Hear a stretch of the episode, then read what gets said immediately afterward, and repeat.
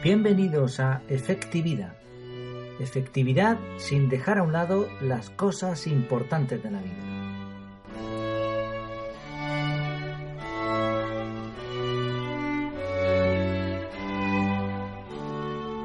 Hoy hablamos de multitarea o multitasking, como le dicen ahora en inglés. Parece que decir las mismas cosas en inglés que lo que ya sabemos en español, pues queda muy bien, ¿no? Pero bueno, vamos a encontrar muchos artículos que en vez de multitarea le dicen así, multitasking. Según Wikipedia, la multitarea es la característica de los sistemas operativos modernos de permitir que varios procesos o aplicaciones se ejecuten aparentemente, me gusta esto de aparentemente, al mismo tiempo.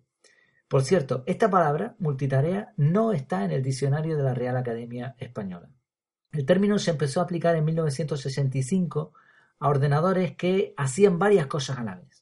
Recordaremos los que somos usuarios de eh, diferentes programas informáticos, por ejemplo en Windows, ¿no? cuando empezaron con esto de las ventanitas que supuestamente o aparentemente hacían varias cosas a la vez, y más recientemente pues en sistemas de, Apple, ¿no? en los iOS. Bueno, ya empezamos mal si el término resulta que se aplica a las máquinas y después a las personas, y no al revés. ¿ya? Esto nos dice algo. Evidentemente se habla de multitarea, aunque la palabra no esté en el diccionario, al referirnos a personas que hacen dos o más cosas a la vez. Ahora bien, ¿es posible hacer más de una cosa a la vez? Si es así, ¿cuál es el límite? ¿Es efectivo hacer más de una cosa a la vez? Por cierto, ¿están las mujeres más capacitadas para realizar varias tareas a la vez? ¿O esto es un mito? Después de intentar responder a estas preguntas, veremos algunas conclusiones reales y, por supuesto, su aplicación en el día a día. Vamos allá, empezamos. ¿Es posible hacer más de una cosa a la vez? La respuesta, en primer lugar, es sí.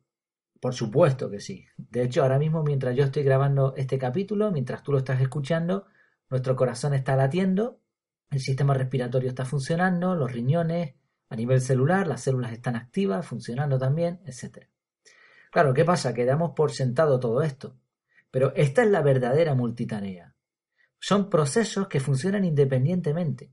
Y aquí ya encontramos una reflexión, por lo menos a mí me parece muy interesante. Estamos diseñados para disfrutar de la vida. Y para ello, nuestro organismo se encarga de las tareas mecánicas, de lo elemental, de mantenernos con vida. El problema surge cuando abusamos de esto. No solamente pretendemos que nuestro cuerpo funcione de forma autónoma y que nos permita eso, disfrutar de la vida, interrelacionarnos con otras personas, etc., sino que además pretendemos realizar más de una tarea que exija de nosotros concentración, capacidades sobre todo mentales. Esto es lo que se le dice multitarea realmente, ¿no? En el contexto en el que se habla de la organización del tiempo y de todas estas cosas. ¿Y qué dice la ciencia acerca de esto? Como siempre vamos a citar algunos estudios, pero desde la óptica del incrédulo, ¿no? Del que no se fía del todo sobre todo para dar contexto, ¿no? No decimos que sean así y unos contradicen a otros, pero nos sirven un poco para, para poner en contexto lo que vamos a hablar, ¿no? Para tener una base al menos. Un científico dijo algo interesante. Aunque el cerebro pueda almacenar información de toda una vida y una gran cantidad de conocimiento, por alguna razón solo puede expresar uno o dos pensamientos conscientes al mismo tiempo. Qué interesante, ¿verdad? Según algunos estudios, cuando hacemos más de una tarea a la vez, como no podemos expresar uno o dos pensamientos conscientes al mismo tiempo, lo que hace el cerebro es que se divide en sus dos hemisferios, ¿no? Digamos. Cada mitad del cerebro se ocupa de una cosa distinta. Siguiendo esta línea de razonamiento y basándose en un montón de pruebas, los expertos dicen que no se pueden hacer más de dos cosas a la vez. Hay otros estudios que dicen que la multitarea es una falacia, es decir, que no existe. Según estos expertos, lo que el cerebro hace es atender una tarea se desconecta y ahora atiende otra tarea distinta. Finalmente, otros estudios han intentado demostrar que nuestro cerebro no puede mantener más de seis pensamientos al unísono. Otro estudio similar dio la cifra de cuatro pensamientos. Y, dependiendo de la complejidad del pensamiento, los participantes en la prueba solo podían pensar en una sola cosa a la vez. ¿no? Es más o menos lo que decía este científico, esta cita del científico al principio. Así, bueno, en resumen de todas estas pruebas, de todos estos estudios, eh, difícilmente se pueden realizar más de dos cosas a la vez. Lo más normal es que el cerebro se divida o bien que realice una tarea primero, se desconecte y ahora se ponga con la otra. ¿Es por lo tanto efectiva la multitarea? Bueno, si es cierto que el cerebro va cambiando entre tareas, esto no solo resulta en pérdida de tiempo al cambiar entre una y otra, sino que además no vamos a lograr concentrarnos en ninguna. Hay un estado de concentración que los ingleses llaman flow, otra de estas palabritas también muy modernas, ¿no? Es cuando estamos tan concentrados que el tiempo se nos pasa volando. Dejamos de tener sed, hambre, se nos olvida comer, parece que el mundo se para alrededor y que todo fluye. Esto no va a suceder nunca con la multitarea. Lo más normal es que si no has tomado medidas para concentrarte, te llegará un mail, un WhatsApp con vídeos de gatitos o parecidos y te romperá el flow. Dicho de otro modo, la multitarea te lleva a cometer más errores y a bajar la calidad de lo que haces. Según algunos, cuando hacemos varias cosas a la vez, en vez de hacer una y después la otra de manera secuencial, se tarda un 40% más y se cometen tres veces más errores. Encontré un artículo con una prueba que se puede hacer, la puede hacer cualquiera, pero que utilizan muchas veces los coaches, ¿no? estas personas que se dedican a enseñar a otros cómo gestionar su tiempo y tal, ¿no?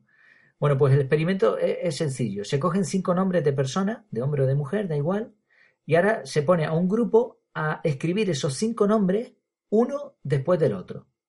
Hay una persona enfrente que te va diciendo el nombre completo. En otro grupo lo hacen de forma distinta.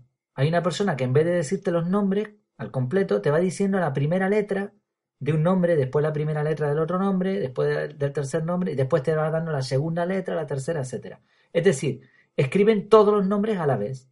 El resultado se tarda muchísimo más en escribir los nombres deletreando, ¿no? haciendo, aparentemente escribiendo los cinco nombres a la vez, se tarda muchísimo más que si escribes primero un nombre y después otro. Es una prueba muy sencilla, pero que es muy eficaz a la hora de demostrar esto que estamos explicando. Hay un efecto curioso también cuando se produce la, la multitarea, que es la ceguera por falta de atención. En un estudio se preguntó a un grupo de personas que iban caminando por un parque mientras hablaban por teléfono si habían visto a un payaso montado en un monociclo que pasó por delante de ellos. La respuesta evidentemente fue que no lo recordaban. No lo habían visto, estaban ciegos. Una pregunta. ¿Se te olvidan las cosas con frecuencia? En el libro El cerebro adolescente, una neuróloga llamó a estos olvidos la demencia del preocupado. Y es que como el cerebro no puede cambiar tan rápidamente entre tareas, comienza a fallar. Otro estudio publicado recientemente mostraba que solo el 2,5% de la población puede realizar varias cosas a la vez de forma exitosa. Por cierto, esto de la multitarea explica por qué nos cuesta tanto elegir entre 10 marcas de chocolate en un supermercado y por qué muchas veces tomamos decisiones irracionales. El cerebro está preparado más bien para decidir entre dos cosas. Le es mucho más fácil y cuando nos ponen tantas opciones, pues el resultado es que la decisión que tomamos normalmente no es la mejor.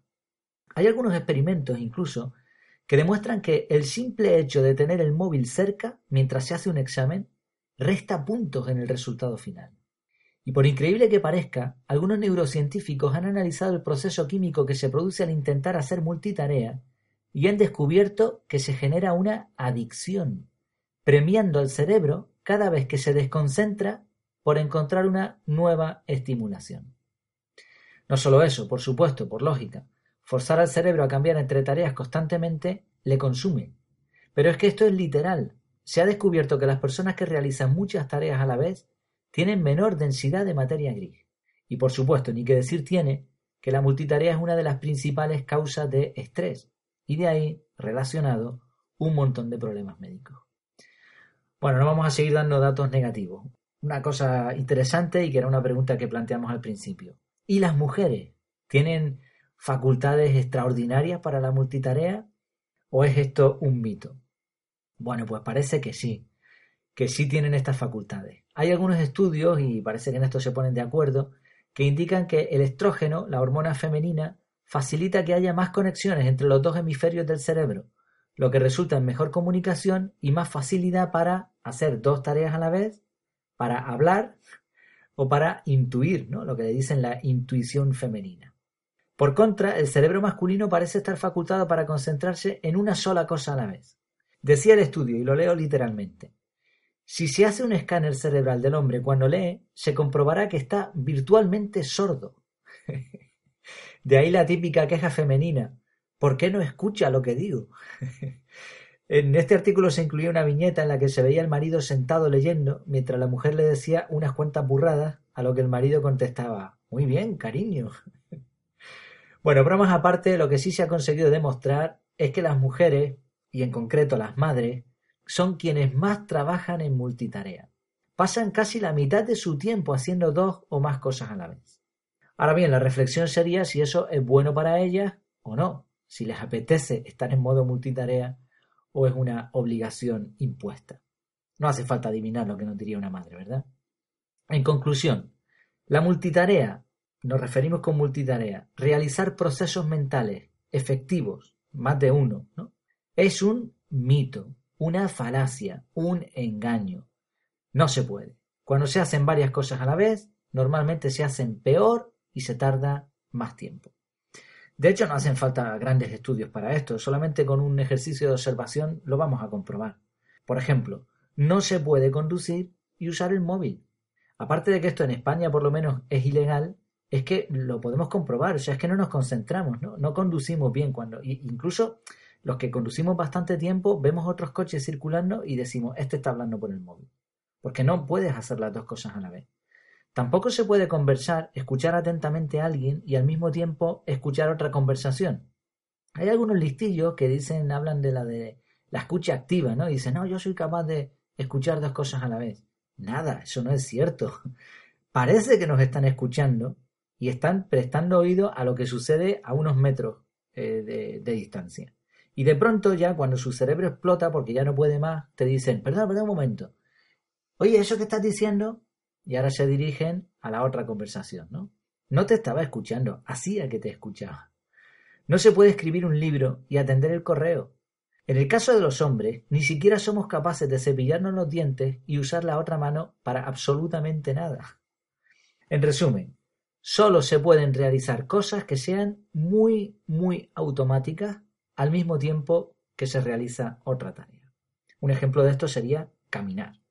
Y de hecho en un capítulo anterior hablamos de el gluteus maximus, ¿no? El de no trabajar sentado.